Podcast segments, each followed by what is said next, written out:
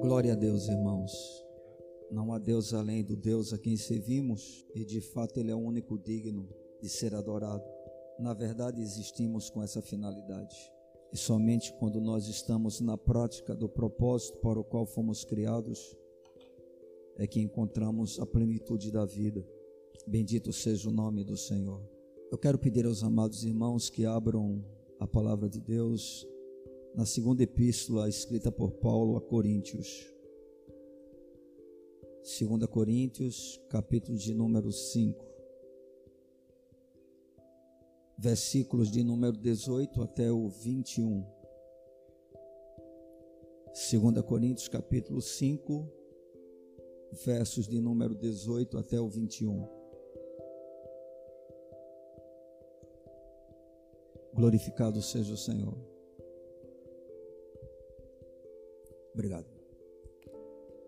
Diz assim o texto sagrado: Ora, tudo provém de Deus, que nos reconciliou consigo mesmo por meio de Cristo e nos deu o ministério da reconciliação, a saber, que Deus estava em Cristo reconciliando consigo o mundo, não imputando aos homens as suas transgressões, e nos confiou a palavra da reconciliação de sorte que somos embaixadores em nome de Cristo, como se Deus exortasse por nosso intermédio. Em nome de Cristo, pois, rogamos que vos reconcilieis com Deus. Aquele que não conheceu o pecado, ele o fez pecado por nós, para que nele fôssemos feitos justiça de Deus. Seja o nome do Senhor. Amados, o salmista Davi, no Salmo de número 119, ele fez uma declaração que eu acredito que é bastante pertinente e importante, e que a gente pode perfeitamente se utilizar dela nesse instante, para iniciar esse momento onde o propósito é expor, anunciar a palavra de Deus. Davi afirmou que a palavra do Senhor ela é lâmpada para os pés e também luz para o caminho né, de todo aquele que passa a temer a Deus. E nós temos que concordar plenamente com o que disse ele, tendo em vista que ele, como homem de Deus, foi usado pelo Senhor para fazer a declaração que nós estamos. Nós podemos não compreender, talvez pelo pouco conhecimento que temos de coisas que são realmente essenciais para a nossa vida, mas a Bíblia ela é um livro que tem como objetivo descortinar os nossos olhos sobre Deus e, claro, consequentemente também sobre nós mesmos. É neste livro denominado Bíblia Sagrada que nós vamos encontrar todas as respostas que precisamos para as principais questões relacionadas à vida. É por meio deste livro que podemos saber quem Deus é, o que nós somos e como Deus resolveu o nosso maior problema. E eu não sei se você tem essa percepção, mas o nosso maior problema é justamente o maldito pecado. Não há absolutamente nada que seja mais sério do que isso na nossa vida e que, inclusive, é a razão para todos os demais problemas que normalmente nós enfrentamos. Não é à toa, sendo assim, que devemos conhecer este livro e não nos cansarmos de anunciarmos as Suas palavras o que pode ser confirmado pelas próprias palavras de Deus ditas a Josué e que nós vamos encontrar no nome que leva o seu no livro que leva o seu nome, no capítulo de número 1, versículo de número 8. Quando nós lemos as palavras de Paulo, que são palavras de Deus, dentro do texto que estamos utilizando para a nossa reflexão esta noite,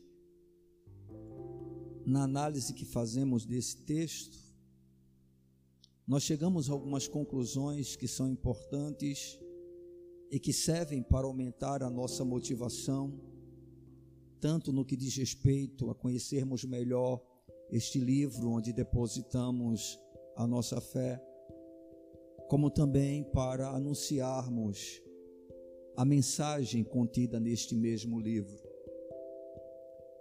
Então, nós queremos nessa noite tratar sobre essas conclusões tiradas deste texto, escrito pelo apóstolo Paulo, escrevendo à igreja de Coríntios, com a finalidade de nos sentirmos mais empolgados, motivados a buscarmos conhecer melhor a palavra do Senhor, como também a anunciarmos essa mesma palavra, tendo em vista que é por meio dela que nós conhecemos qual o nosso maior problema e a forma como Deus tratou com ele para a sua própria glória.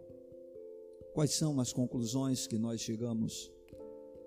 Antes de tratarmos propriamente do assunto, eu gostaria de ler novamente com os amados o texto que estamos utilizando. Versículo 18, Paulo diz: Ora, tudo provém de Deus, que nos reconciliou consigo mesmo por meio de Cristo e nos deu o ministério da reconciliação, a saber, que Deus estava em Cristo reconciliando consigo o mundo não imputando aos homens as suas transgressões, e nos confiou a palavra da reconciliação, de sorte que somos embaixadores em nome de Cristo, como se Deus exortasse por nosso intermédio. Em nome de Cristo, pois, rogamos que vos reconcilieis com Deus.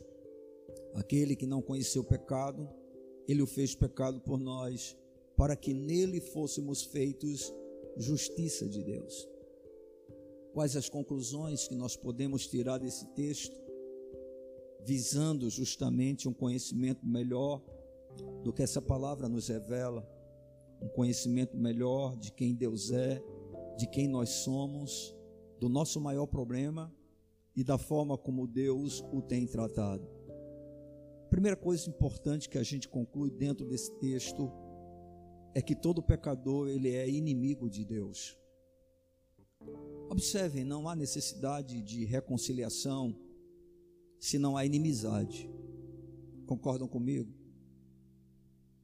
Ninguém precisa se reconciliar com uma outra pessoa se porventura um relacionamento não tenha sido quebrado e barreiras tenham passado a existir dentro desse relacionamento. A Bíblia chega ao ponto de dizer que ao irmão ofendido é mais difícil de conquistá-lo do que uma cidade fortificada. Ou seja, dependendo das coisas que fazemos ou do que as pessoas fazem contra nós, uma barreira chamada inimizade pode ser criada, pode ser gerada. E quando isso normalmente acontece, o que é necessário fazer? Reconciliação. Quando marido e esposa estão em conflito, eles precisam se reconciliar. Quando irmãos da mesma família brigam seriamente, eles precisam se reconciliar. Quando irmãos na igreja procedem da mesma forma, eles precisam se reconciliar. É isso que a palavra de Deus nos mostra. Ou seja, a reconciliação é necessária quando há inimizades. E segundo a palavra de Deus, o texto que nós lemos no verso 18 diz: Ora, tudo provém de Deus que nos reconciliou consigo mesmo.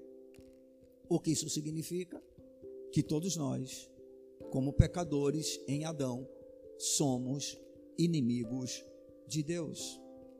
Esta é a razão pela qual todos os pecadores são chamados de filhos da ira. Como diz lá no livro de Efésios, no capítulo de número 2, o verso de número 3.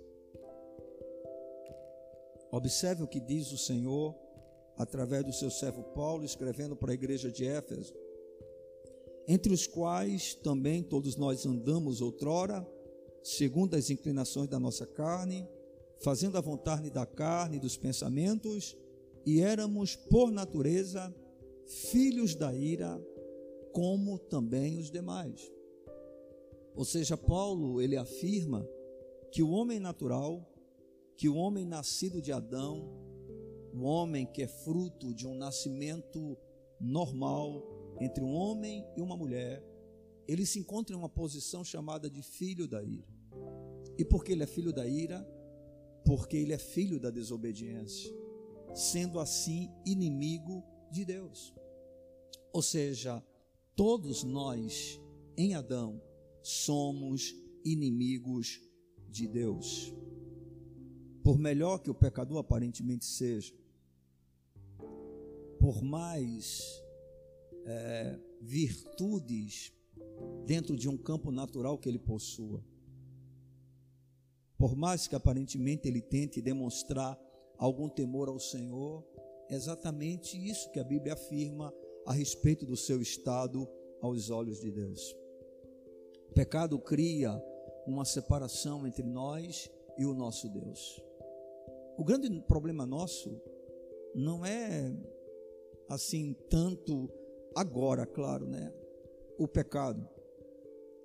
Porque se porventura fosse o pecado, nós estaríamos na mesma condição de todo aquele que se encontra sem Cristo, tendo em vista que mesmo regenerados, mesmo sendo uma nova criação, nós continuamos sendo pecadores.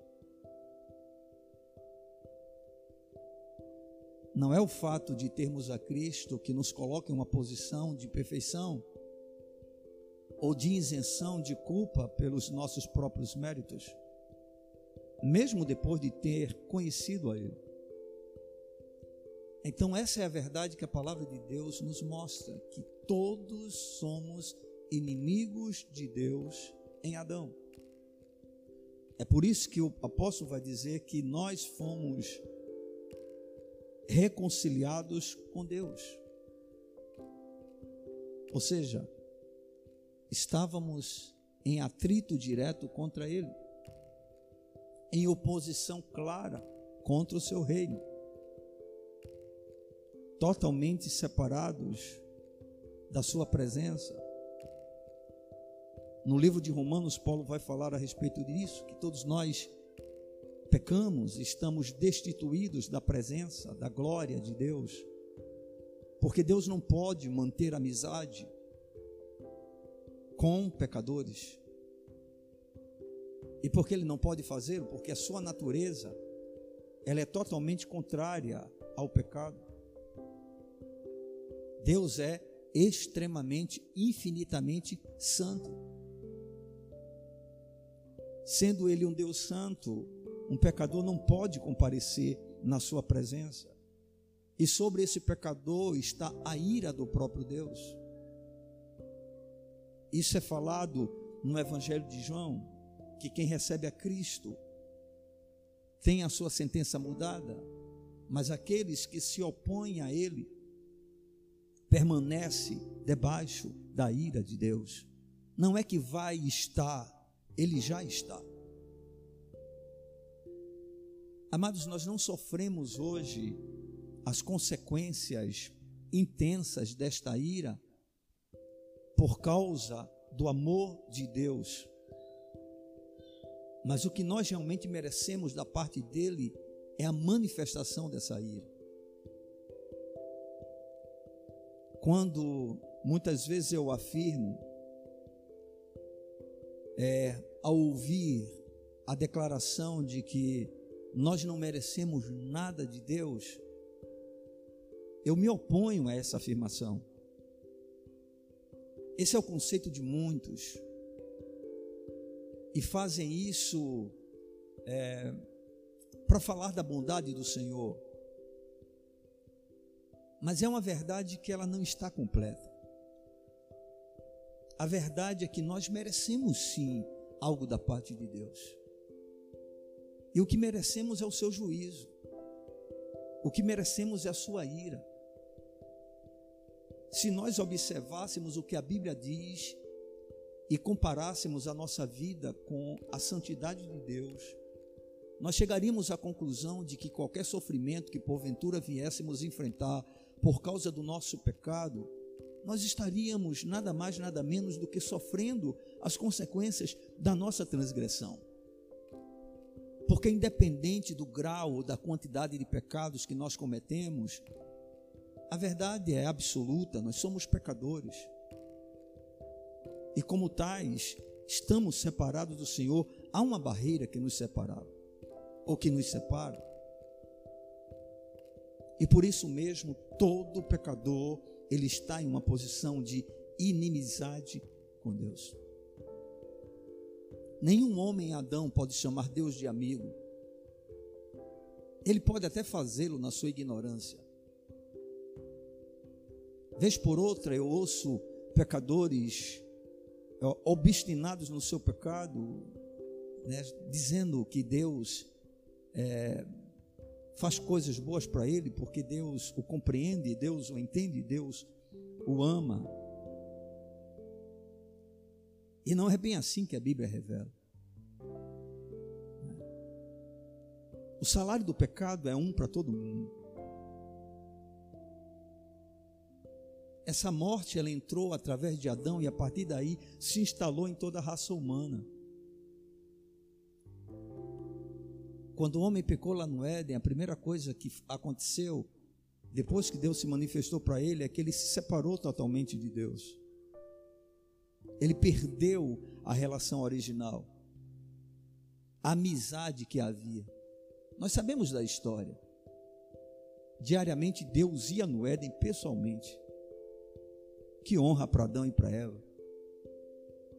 Tinha uma presença de Deus que era a razão de todo o equilíbrio da terra e também da vida de Adão e de Eva. Mas a partir do momento em que eles se rebelaram contra o Senhor, mesmo Deus sendo esse Deus que ama, o homem se tornou inimigo seu. E por causa da sua justiça, impossibilitado de se manter uma relação correta e verdadeira com Ele. Todo pecador é inimigo de Deus. Mas uma outra conclusão que nós tiramos desse texto sagrado também se encontra no verso de número 18. Observe mais uma vez, por gentileza, a afirmação feita por Paulo. Ora, tudo provém de Deus, que nos reconciliou consigo mesmo. Vimos anteriormente que só precisa de reconciliação quando há relacionamentos quebrados e uma barreira de inimizade passa a existir. Toda vez que um relacionamento é quebrado, uma barreira de inimizade passa a existir. E no caso de Deus para com o homem, isso aconteceu por parte do homem em relação a Deus. Não foi Deus que se tornou inimigo do homem. Foi o homem que se tornou inimigo de Deus. A iniciativa da inimizade não foi de Deus, foi do homem. Porque não aceitou as cláusulas, as condições para que essa amizade pudesse ser mantida, pudesse ser conservada. Porque eu não sei se vocês sabem, mas todos os relacionamentos, eles são fundamentados em algumas condições. Não dá para você manter o mesmo tipo de relacionamento se algumas condições são quebradas. Por exemplo, se você tem uma amizade com alguém e percebe que aquela pessoa, nas oportunidades que tem, se utiliza delas e mete o pau em você, essa amizade provavelmente vai ser quebrada. Porque ela na realidade está existindo apenas de um lado e não do outro também. Você pode até continuar chamando aquela pessoa de amiga, como Jesus o fez com Judas, expressando assim o seu grande amor Mas é evidente que essa amizade ela não é verdadeira. Ela não existe. Porque uma amizade real, verdadeira, ela vai obedecer a alguns padrões, alguns princípios que são fundamentais em todo tipo de relacionamento. O maior, amigo de um marido deve ser a sua esposa. Mas observe que há uma aliança. Essa aliança foi firmada dentro de conceitos e ideias. Não é à toa né, que no casamento se fazem votos. E é justamente isso que mantém a amizade. Mas aí a gente percebe dentro do texto que a palavra do Senhor diz: tudo provém de Deus que nos reconciliou consigo mesmo. E aí a gente conclui uma outra verdade: que não apenas todo homem é um pecador e é inimigo de Deus, mas que a iniciativa de reconciliação não foi tomada pelo homem, foi tomada por Deus. Quem é aqui que o texto está mostrando que fez, que produziu, que proporcionou a reconciliação? Deus. Observe mais uma vez: tudo provém de Deus. A gente já tem ouvido muito a respeito disso. Na semana passada, utilizamos o texto do Evangelho de João, capítulo 3, versículo de número 16 que afirma, porque Deus amou o mundo de tal maneira que deu o seu único filho, para que todo aquele que nele crê não pereça, não morra eternamente, mas tenha vida eterna. E naquela ocasião, nós procuramos desconstruir o conceito que algumas pessoas têm quando afirmam que o Deus do Velho Testamento, ele é diferente do Deus do Novo Testamento.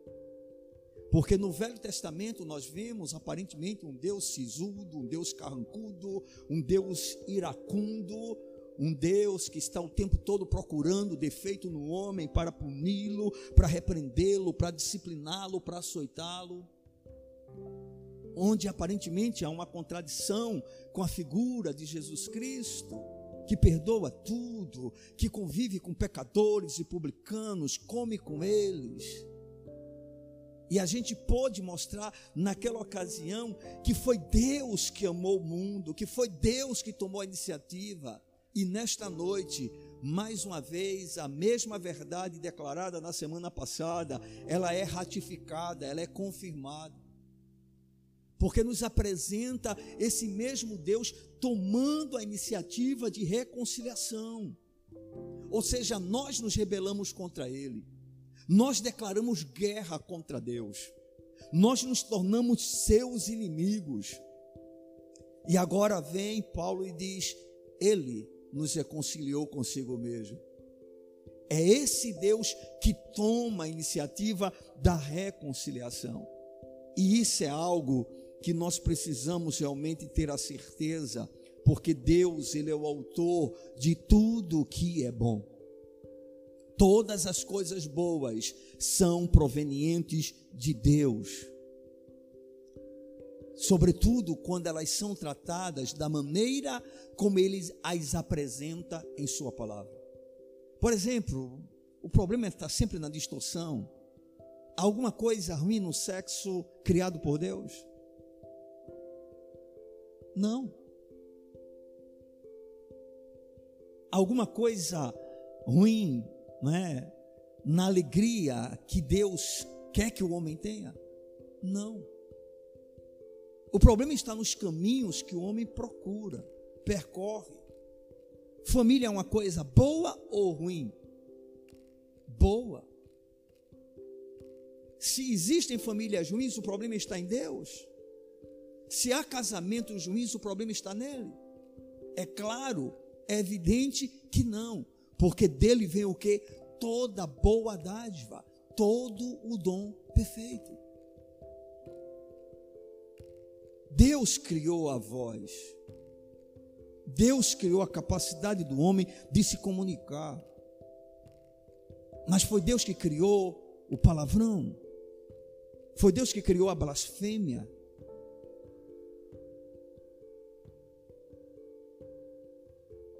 Tudo que é bom vem de Deus. E Ele de maneira especial, nos reconciliou consigo mesmo. Tomou a iniciativa. Bendito seja o seu nome. Ele nos reconciliou consigo mesmo. Glórias sejam dadas a Ele. E aqui nós vemos, amados, ou tiramos uma terceira conclusão. Ora, tudo provém de Deus, que nos reconciliou consigo mesmo por meio de quem? De Cristo. Ou seja, Deus, sendo nós inimigos seus, tomou a iniciativa de reconciliação e criou o meio para que essa reconciliação ela passasse a existir. Lembram-se quando eu disse que como pecadores nós não temos como nos relacionar com Deus, porque entre nós há uma barreira chamada inimizade por causa do nosso pecado. A pergunta que eu faço para vocês é: existe possibilidade de alguém viver dentro desse mundo, habitando no corpo corruptível que nós possuímos, sem nunca cometer um pecado? A resposta categórica é claro que não. Então, o que é que esse Deus faz? Conforme nós vimos na semana passada, por causa do seu amor com que ele nos amou, ele resolveu nos atrair para si mesmo. Só que nós não poderíamos nos achegar a Ele por mais que Ele nos amasse e por mais que Ele nos desejasse. Mas Ele, de maneira soberana e extremamente sábia, providenciou a forma pela qual essa amizade pudesse ser restaurada. E como ele fez? Através do seu filho. Aleluia! Ele nos reconciliou consigo mesmo. Ele tomou a iniciativa, a ação é dele e ele vai fazer isso através de Jesus. É por meio de Jesus que essa restauração acontece. Ou seja, o homem abandona a posição de inimizade com Deus e se torna seu amigo, apesar dos seus erros, dos seus fracassos e das suas fraquezas. Porque observem, é através de Cristo. Ou seja, sem Jesus, não importa o que eu faça, eu não tenho como experimentar a amizade de Deus, porém com Ele, através dele, eu posso dizer: Deus é o meu amigo, aleluia, porque Ele me reconciliou consigo, Ele estendeu a bandeira de paz. Ele é o Jeová Nissi, aquele que levanta a bandeira em meu favor. Ele, irmãos, bendito seja o seu nome. É importante a gente compreender que os pecadores, cada um deles, são reconciliados pela morte de Cristo. Observem que há um preço que foi pago para que a minha relação com Deus pudesse ser restaurada. Eu me tornei seu inimigo, eu me rebelei contra ele, mas ele, por causa do seu amor, simplesmente me atraiu para si.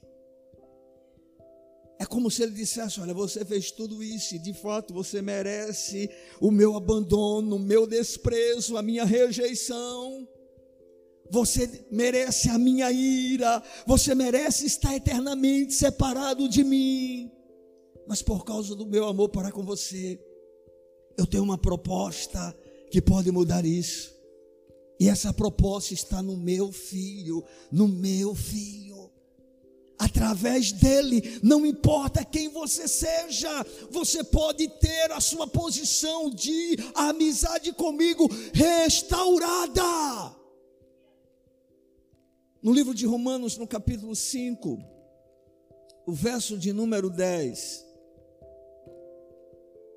Romanos, capítulo 5, versículo de número 10. Nós temos aqui uma afirmação que trata a respeito do que nós estamos afirmando. Paulo diz o seguinte: em sua epístola aos Romanos. Porque se nós, observem, irmãos, quando o quê? Inimigos. Ah, mas eu sempre fui uma pessoa boa, eu sempre fui temente a Deus. Bem, você não conhece a sua natureza e não conhece a sua natureza porque não conhece a palavra de Deus e é o Deus da palavra. Irmãos, a grande questão do Evangelho é que ela, como a gente disse no início da mensagem, descortina os nossos olhos. É impossível o homem se ver como justo diante de Deus depois que ele conhece a palavra de Deus e o caráter de quem é esse Deus. E aqui Paulo diz: porque se nós, Paulo se inclui, e Paulo era judeu, Paulo era descendente de Abraão, Paulo era zeloso da lei, Paulo era alguém praticante de tudo aquilo que a sua religião estabelecia como sendo modelo para que ele pudesse se aproximar de Deus. E agora Paulo diz: porque se nós, quando inimigos, aí ele inclui judeus, ele inclui gentios, ele inclui todo mundo.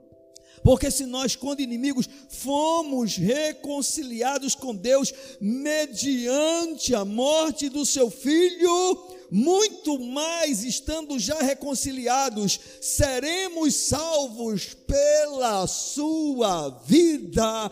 Aleluia!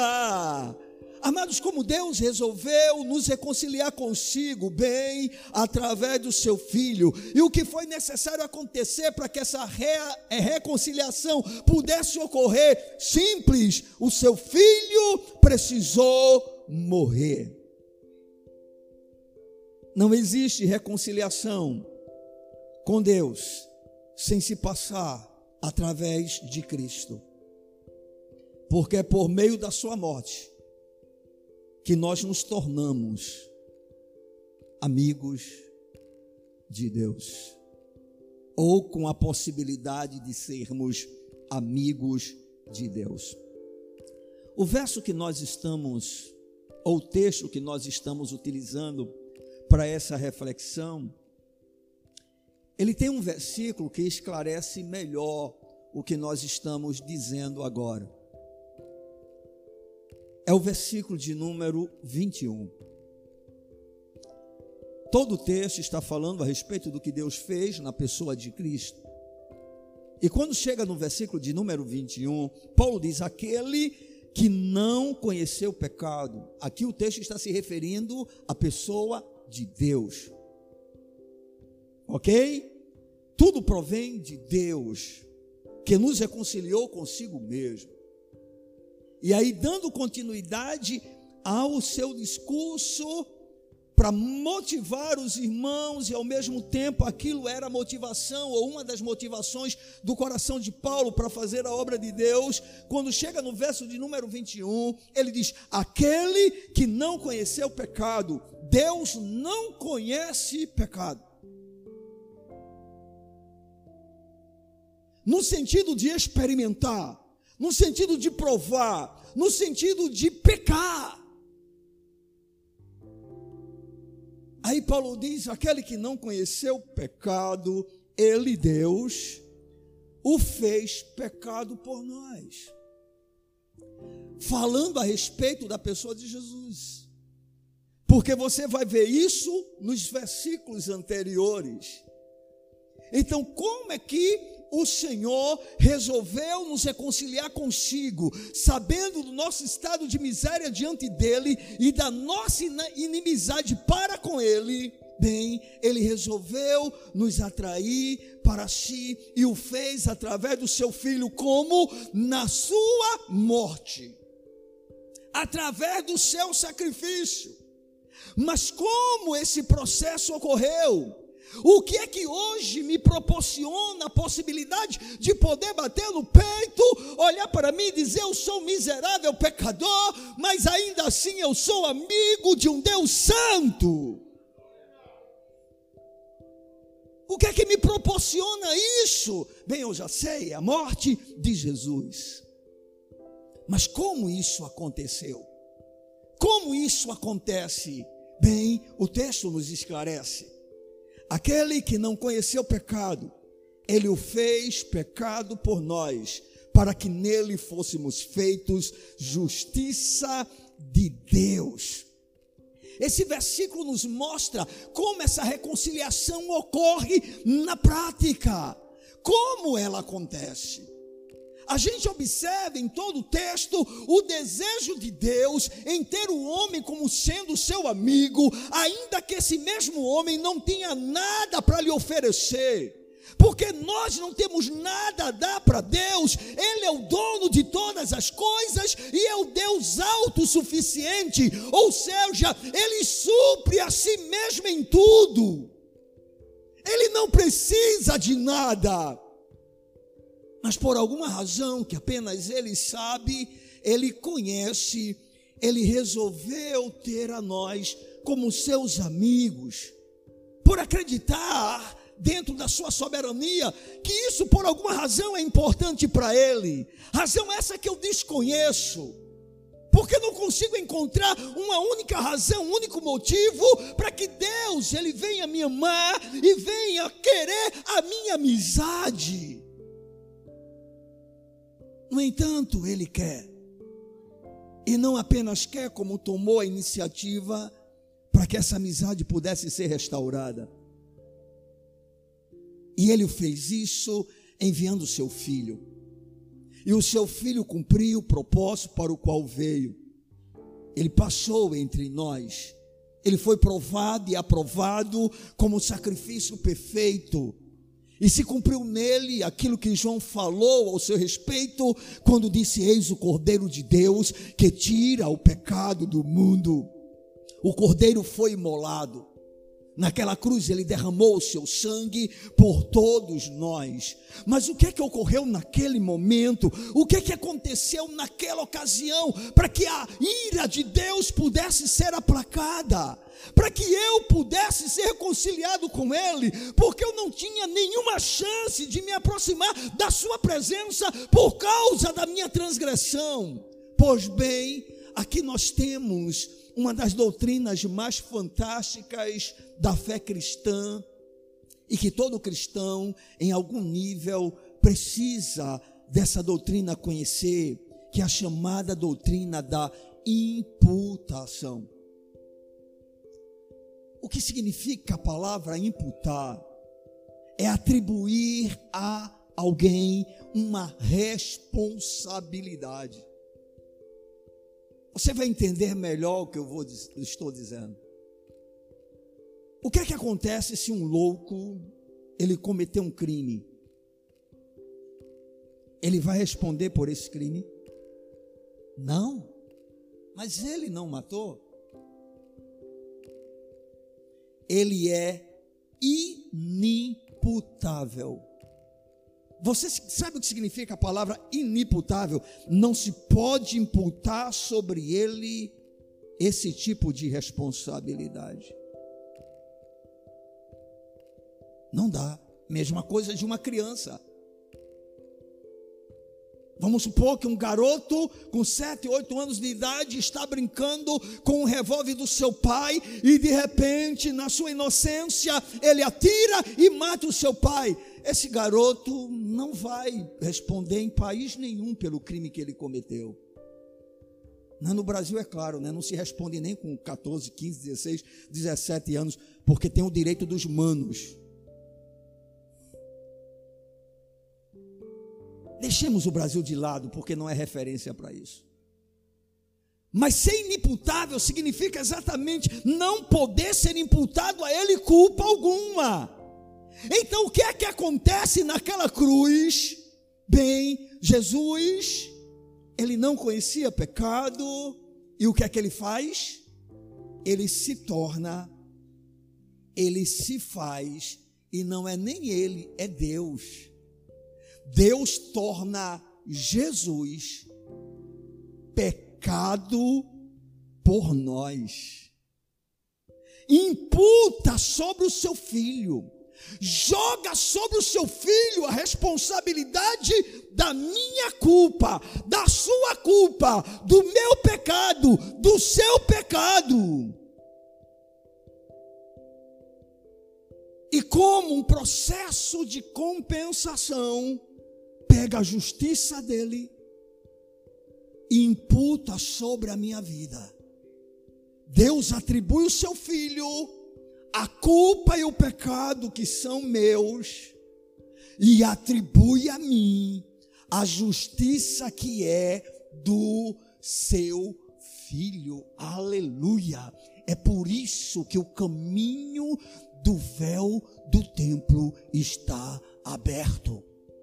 É por isso que o Santo dos Santos está disponível para todo crente verdadeiro. Todo aquele que experimenta, que prova da graça de Deus, ele tem acesso à presença do Pai, porque ele pode fazer isso, porque ele é tratado por Deus exatamente como se fosse o próprio Cristo. Porque sobre ele está a justiça de Jesus. Ah, mas eu continuo sendo falho, mas não é a sua justiça. Observem a justiça dele. Leiam mais uma vez o texto, versículo 21. Aquele que não conheceu pecado, aqui você pode botar na sua Bíblia tranquilamente Deus. Ele o fez pecado por nós. Ele quem? Fez quem? Deus fez o seu filho pecado por nós, para que nele nós fôssemos feitos o que? Justiça de Deus. Por que, que agora nós podemos dizer que somos justiça de Deus? Por causa do seu filho.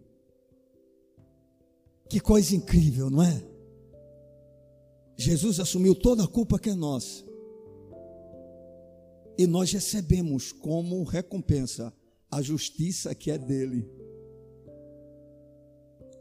Isso é algo incrível. Ou seja, Cristo é o meio dessa reconciliação. Creia nessa verdade, porque ela é libertadora. Ela é transformadora. Quando nós olhamos todo o texto, a gente vai perceber que é sobre a nova vida que Paulo está tratando que todo crente recebe por consequência dessa obra realizada por Deus através do seu filho. No mesmo capítulo, verso de número 17, que é o verso que antecede o texto que nós estamos utilizando para a nossa reflexão, Paulo diz: E assim, se alguém está em Cristo, é nova criatura, as coisas antigas já passaram, eis que se fizeram novas. Por que tudo novo? Porque provém de Deus. Tudo provém de Deus. Essa nova vida é o produto da nossa reconciliação com Ele, da restauração da nossa amizade, de uma aliança que é nova. Distantes de Cristo, nós éramos seus inimigos, inimigos de Deus. Estávamos separados das suas promessas. Éramos filhos da ira. Pesava sobre nós uma condenação eterna. Merecedora. Merecedora Nenhum pecador vai poder chegar diante de Deus e dizer: Eu não merecia estar aqui quando se vê no inferno. Observem que no caso de Lázaro e do rico, não há nenhuma contestação por parte do rico. Quem vai tentar fazer isso são os religiosos. Mas, Senhor, em teu nome não expulsamos demônios, não fizemos maravilhas, não realizamos milagres. Quando o Senhor dirá para essas pessoas: Apartai-vos de mim, malditos para o fogo eterno. Mas é evidente que diante da própria vida e da presença do Deus que é santo, quando olhamos para nós mesmos em comparação com esse Deus, nós chegamos a uma conclusão: ai de mim, miserável homem que eu sou, eu sou o pior dos pecadores. E teremos plena certeza, Senhor, tu és justo e a minha condenação é justa. Mas louvado seja esse Deus, que apesar de todo o nosso pecado, de no, toda a nossa transgressão, resolveu nos reconciliar consigo. Ele tomou a iniciativa, ele agiu, ele fez o que apenas ele poderia fazer. Ele era a parte ofendida e no entanto é Ele que age. Envia o seu filho, e lá naquele madeiro, lança sobre ele, imputa sobre ele a nossa transgressão. E por que isso foi válido? Porque o filho estava em plena concordância com o pai, em plena harmonia com ele. Já havia uma lei estabelecida que no lugar do pecador um justo poderia ser sacrificado. Nós encontramos isso já lá no Éden, quando dois animais são mortos, para que a nudez de Adão e Eva pudesse ser coberta. Durante todo o Velho Testamento, uma sombra desta verdade vai sendo gradativamente apresentada. Anualmente, um animal inocente, sem que fosse a sua vontade, teria que ser oferecido para que a ira de Deus pudesse ser aplacada. Para que os pecados dos homens pudessem ser cobertos. Mas agora vem alguém que não é um animal, vem alguém que é o próprio Filho de Deus. Vem alguém que aceita o desafio e habita entre nós. E ele não resmunga, ele não reclama, pelo contrário, ele diz: Pai, seja feita a tua vontade. Irmãos, quando Jesus ele ceou com os seus discípulos, com os seus apóstolos, ali ele estabeleceu uma nova aliança. Naquele momento, ele fez um pacto com os seus discípulos, com aqueles que estavam ali presentes, e acredito eu que naquele momento, Jesus assumiu para si a culpa, não apenas daqueles homens, mas de todos os demais que porventura viessem acreditar nele. E aí Jesus vai à cruz. Deixa eu dizer uma coisa: se Jesus não tivesse tomado sobre si os nossos pecados, ele não poderia morrer. Porque apenas a alma que pecar, essa morrerá. Jesus morreu, porque verdadeiramente ele tomou sobre si os nossos pecados.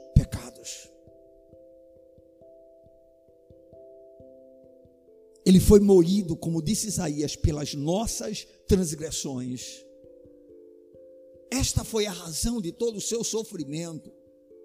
Verifiquem que depois da ceia, todo o processo de dor e de sofrimento começa a acontecer na vida de Jesus. A partir dali, ele é agredido, a partir dali, ele é insultado, a partir dali, tudo ocorre contra ele. Ele é cuspido, ele é ferido, colocam sobre ele uma coroa de espinhos. Até que ele dá o último suspiro e brada diante do Pai: Em tuas mãos entrego o meu espírito. está consumado. Eu paguei o preço deles. Aleluia. Aleluia. amados, Jesus se fez pecado por nós. Essa é uma parte maravilhosa da obra da graça. Mas a outra parte, tão importante quanto essa, é que Ele atribuiu sobre a nossa vida a sua justiça. E esta é a razão que eu e você podemos dizer, Abba, Pai. Esta é a razão que podemos chamar Jesus de amigo. Esta é a razão de podermos afirmar em alto e bom som, em meio às nossas falhas, às nossas fraquezas, aos nossos insucessos, em vivermos como Deus quer que a gente viva. A gente pode dizer: Eu sei em quem tenho crido e estou certo que Ele é poderoso para guardar o meu depósito até aquele dia, porque eu tenho essa certeza, porque a justiça dele está sobre a minha vida. Não é por mim, é por Ele. Eu sou justo por causa dele, porque ele se fez pecado por minha causa. Ele carregou todo o ônus, todo o prejuízo, porque eu não poderia pagar. E me deu todos os benefícios que somente Ele pode proporcionar. Amados, nós fomos reconciliados com Deus por uma iniciativa dele mesmo, através do seu filho, através do seu sacrifício, através da sua morte. Em Jesus, o nosso pecado foi imputado e sobre nós a sua justiça. Glorificado seja o Senhor. Eu queria que você visse comigo Romanos, mais uma vez, capítulo de número 4, versículo de número 8. Observem que essa é uma doutrina extremamente importante para a fé cristã. Romanos capítulo 4, versículo de número 8. Paulo está tratando da justificação através da fé. E no verso de número 8, Paulo diz o seguinte: Bem-aventurado o homem a quem o Senhor jamais imputará pecado. Bem-aventurado. Feliz é o homem a quem jamais o Senhor imputará pecado. Quem são estes homens? Aqueles sobre os quais foi imputado a justiça de Deus. Ou seja, aqueles que justamente por causa de Cristo agora têm a sua culpa, o seu pecado perdoado. Capítulo de número 4 ainda, o versículo de número 3. Pois que diz a escritura: Abraão creu em Deus e isso lhe foi imputado para a justiça. Observe que, mesmo na experiência de Abraão, a sua justiça não foi um resultado das suas obras, do seu mérito, mas da sua fé. Creu Abraão em Deus e isso lhe foi imputado para justiça. Bem, em meio ou na obra de Jesus, nós vemos esta obra sendo concretizada. É por meio de Cristo que nós somos reconciliados com Deus. Eu quero que você saiba nessa noite que sem Jesus não há relacionamento com Deus. Não importa o quanto o nome dele seja invocado. Não importa o quanto alguém o chame de Senhor. Sem Cristo não há amizade com Deus. Amém. Uma história interessante que eu vejo na Bíblia que me chama muita atenção é a história de um homem chamado Cornélio, que eu acredito que todos os irmãos aqui presentes, na sua grande maioria, já devem conhecer. O que me impressiona é que Cornélio tinha todas as características de um homem de Deus, mas Cornélio ele era um gentil. Ele era um judaizante provavelmente, alguém que apesar da sua nacionalidade, mas demonstrava, aparentava um temor ao Deus de Israel, que era Yahvé. E diz a Bíblia que esse homem era um homem com descrições invejáveis. Eu reconheço isso. Era um homem que temia a Deus com toda a sua casa. Era um homem que diariamente, isso é vergonhoso para nós, fazia orações. Era um homem bondoso, era um homem caridoso.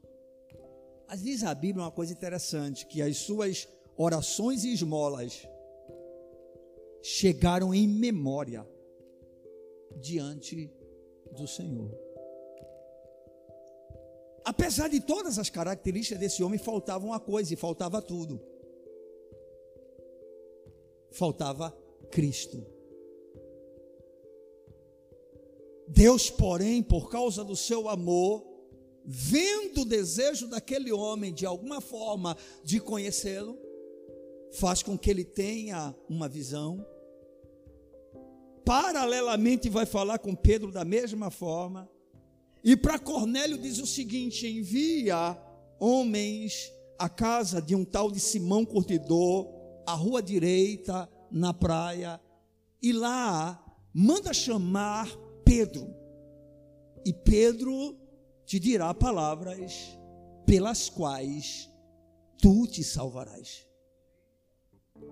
É mais ou menos assim, olha, apesar de toda a tua bondade, tu permaneces sendo o meu inimigo. Mas porque eu te amo, não é pela tua bondade, é pelo que eu te amo. Manda chamar Pedro, ele vai falar o evangelho. E o que é que ocorre? Pedro vai, cheio de questionamentos no seu coração, inclusive reluta diante da visão que tem, porque a visão que é manifesta para Pedro mostra um grande lençol com vários animais ali dentro, quadrúpedes, répteis, e todo bom judeu não comia determinadas comidas. E quando a voz chega para Pedro e diz: mata e come, Pedro, inclusive, estava com fome, né? Havia mandado preparar uma, uma refeição para ele. Aí a voz diz: Não tornes comum imundo aquilo que eu purifiquei. Isso acontece por três vezes. Pedro fica incomodado com aquilo, de repente, na porta, chega alguém e diz: Pedro, tem aí dois homens, não é te procurando. Você vai dizer três, é porque um era um soldado, ok? E o soldado tinha ido para acompanhar a missão, mas os dois homens enviados eram apenas dois.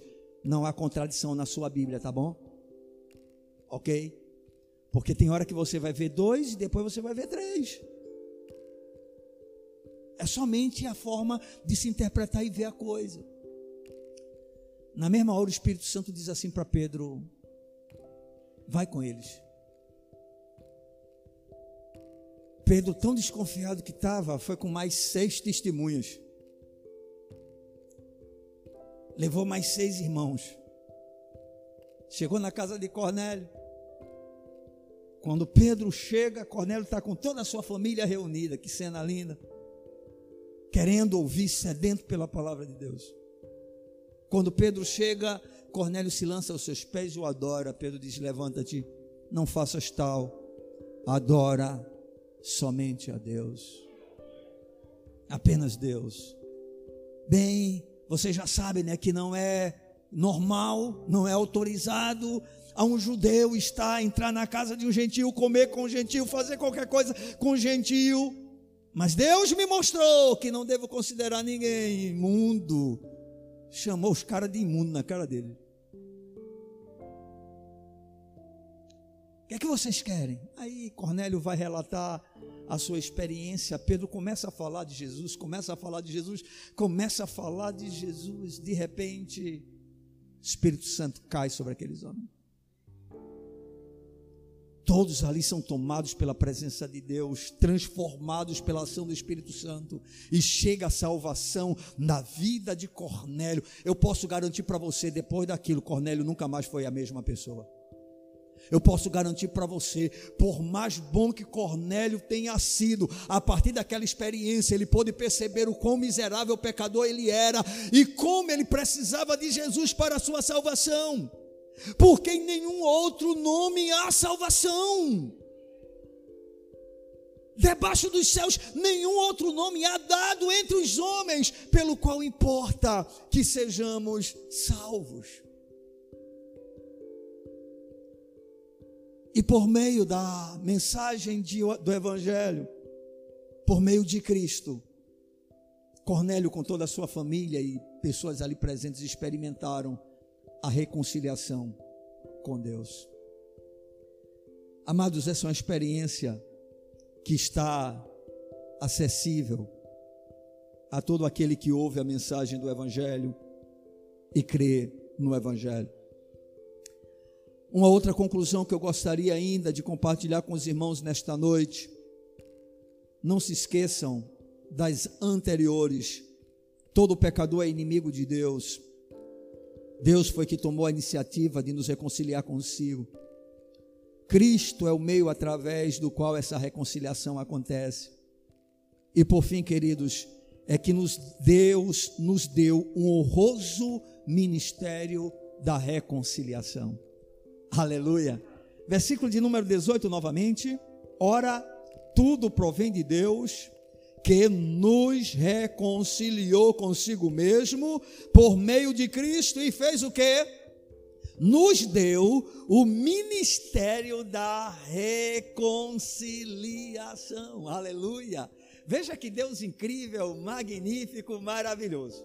Éramos seus inimigos, estávamos separados dele, destinados a experimentarmos a sua ira eternamente não tínhamos a menor chance de nos aproximar, porque sequer havia realmente esse desejo no nosso interior. Estávamos perdidos, irmãos, mas Ele resolveu nos atrair para si, tomou a iniciativa nos reconciliou consigo e para isso pagou um preço extremamente elevado para que essa verdade pudesse ser experimentada matou o seu filho naquela cruz, lançando sobre ele os nossos pecados, imputando sobre ele, atribuindo a responsabilidade a ele. Naquela cruz, Jesus era o próprio pecado encarnado. E aí, irmãos, paralelamente a isso, atribui a nós a sua justiça. Só que com um detalhe, né? Nós continuamos sendo justos pela justiça do outro. Porque permanecemos sendo pecadores. Compreendem? A nossa justiça não é nossa, é de Cristo. Ela foi imputada sobre nós. E agora, esse mesmo Deus que nos reconcilia consigo, através do seu Filho, nos dá, nos doa, nos entrega um ministério, que é o ministério da reconciliação. O que isso significa? Agora, todos nós somos ministros da palavra de Deus. Em qual sentido? De sermos instrumentos em Suas mãos, para que através de nós outros inimigos de Deus se tornem seus amigos. Ou seja, sejam reconciliados com Ele. Grande é esse ministério. Essa palavra utilizada por Paulo, que é a palavra de onde vem a palavra ministro, ela tem como origem uma palavra que no original quer dizer serviço. Amados, todos nós de alguma forma, de alguma forma não, todos nós somos ministros de Deus. Todos nós devemos servir a Deus. E aqui está um serviço que Deus atribui a todo o seu povo, que é o serviço da reconciliação. Ou seja, nós hoje somos instrumentos nas mãos de Deus, que nos reconciliou consigo através do seu Filho, para que por nosso intermédio outros também se reconciliem com Ele. Os versos de número 19 e 20 nos mostra isso, nos mostram isso. Ora, versículo 18: tudo provém de Deus, que nos reconciliou consigo mesmo por meio de Cristo e nos deu o ministério da reconciliação, a saber que Deus estava em Cristo, reconciliando consigo o mundo, não imputando aos homens as suas transgressões, e nos confiou a palavra da reconciliação. Irmãos, esse texto pego, sem uma observação melhor, dependendo de quem o interprete, pode até trazer a ideia de que, no caso, no final das contas, todo mundo vai ser salvo. Todo mundo vai ser perdoado. Porque o texto diz assim: olha, não imputando aos homens as suas transgressões. Primeiro diz que Deus estava em Cristo reconciliando consigo quem? O mundo. O que significa o mundo? Todas as pessoas. E por que eu sei que é todas as pessoas? Por causa da próxima afirmação. Não imputando aos homens as suas transgressões. Ou seja, o texto afirma categoricamente que Deus resolveu reconciliar o mundo consigo através de quem? Do seu filho, não imputando aos homens as suas transgressões. Bem, isso quer dizer que no final das contas, Jesus morreu por todos e aí todos agora estão salvos. Todos agora vão, agora vão ser amigos de Deus. O versículo de número 18, aliás, 19 e 20 nos mostra que não é bem assim, porque logo em seguida Paulo diz: "E nos confiou a palavra da reconciliação". Final do versículo de número 19. E aí no 20 ele diz: "De sorte que somos embaixadores em nome de Cristo, como se Deus exortasse por nosso intermédio. Em nome de Cristo, pois, rogamos que vos reconcilieis com Deus. Que coisa gloriosa! Deus resolveu, na sua soberania, reconciliar consigo o mundo. E ele fez isso através de Cristo, não imputando aos homens as suas transgressões, porque essas transgressões são imputadas sobre a pessoa de quem? De Cristo. Porém, quando isso ocorre, quando isso acontece, exatamente quando a palavra da reconciliação chega, e aí cada um entende que Deus apela, dizendo: Vinde a mim, venham a mim, creiam em mim, creiam em minha palavra, creiam na obra do meu filho. E quando as pessoas ouvem a este apelo, a este chamado e se rendem, a partir de então, sim, a obra de Cristo tem efeito sobre a vida daquele que crê. A obra de Cristo foi perfeita, a obra de Cristo foi completa, a obra de Cristo é poderosa para salvar todos os pecadores da face da terra. Mas a obra de Cristo tem efeito sobre aqueles que ouvem a mensagem da reconciliação atendem ao apelo da graça. E aí, diante da mensagem da salvação, de reconciliação, se rendem ao Senhor, aí a obra realizada por Jesus tem efeito sobre esta vida. E esta vida desfruta de uma verdadeira reconciliação. Amados, a reconciliação, ela sempre vai preceder ao ministério da reconciliação. Primeiro somos reconciliados com Deus, para depois, para depois, apenas depois, nós podermos nos tornar ministros de reconciliação. Bendito seja o nome do Senhor. Essa palavra é maravilhosa. E como eu disse, o conhecimento da mesma vai trazendo clareza a respeito de quem é Deus, de quem somos nós e de como Deus trata do nosso maior problema, que é o pecado, que é a nossa inimizade para com Deus. Eu quero que você saiba que nenhuma pessoa que não tem uma experiência verdadeira com o Senhor pode realmente ser um canal útil nas mãos de Deus para que outras se reconciliem com Ele. Bem, amados, para a gente concluir essa reflexão,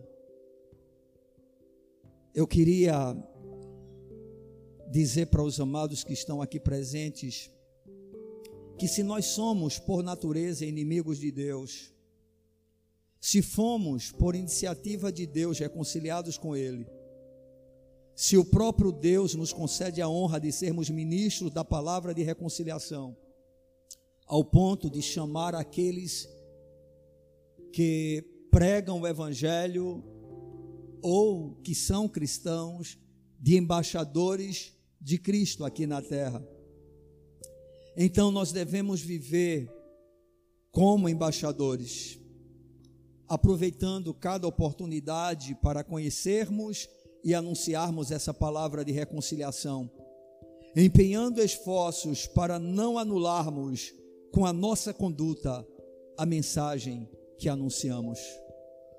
Eu e você somos ministros da palavra de reconciliação.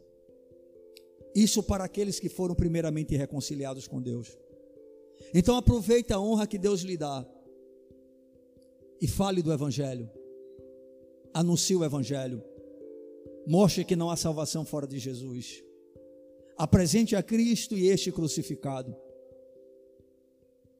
Procure falar para cada homem, para cada pessoa, que não há salvação fora de Jesus. Mas cuidado, para você não anular o seu discurso, a sua mensagem, com a forma como você vive. É interessante porque o apóstolo Paulo, ele sabia tanto da seriedade dessa responsabilidade, que é tratada com descaso por nós, que dando continuidade dentro do mesmo contexto, no capítulo de número 6, os versos de número 1 até o 3, Paulo diz o seguinte: E nós, na qualidade de cooperadores com Ele, também vos exortamos a que não recebais em vão a graça de Deus porque ele diz: Eu te ouvi no tempo da oportunidade e te socorri no dia da salvação. Eis agora o tempo sobremodo oportuno. Eis agora o dia da salvação. E aí Paulo termina dizendo: Não dando nós nenhum motivo de escândalo em coisa alguma, para que o ministério não seja censurado. Ou seja, para que esse ministério que é tão honroso, tão importante, tão valoroso, que é o ministério da reconciliação, não possa de alguma forma ser manchado, porque a partir do momento em que você, com a sua vida, se torna um motivo de escândalo, uma pedra de tropeço, você anula a mensagem de reconciliação.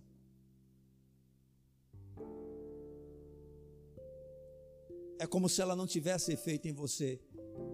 E a preocupação de Paulo é porque ele sabia que esse tipo de comportamento faria com que outros não experimentassem a reconciliação com Deus. Amados, que esse Deus que nos reconciliou consigo mesmo através do seu Filho, nos dando o ministério de reconciliação, nos conceda também a mesma graça, para que possamos viver de tal maneira a valorizarmos a nossa função de embaixadores, nos tornando cada vez mais úteis em Suas mãos, para que outros possam ser, assim como nós, reconciliados com Deus. Amém? Que o Senhor nos ajude em nome de Jesus. Fica de pé na presença desse Deus. Thank you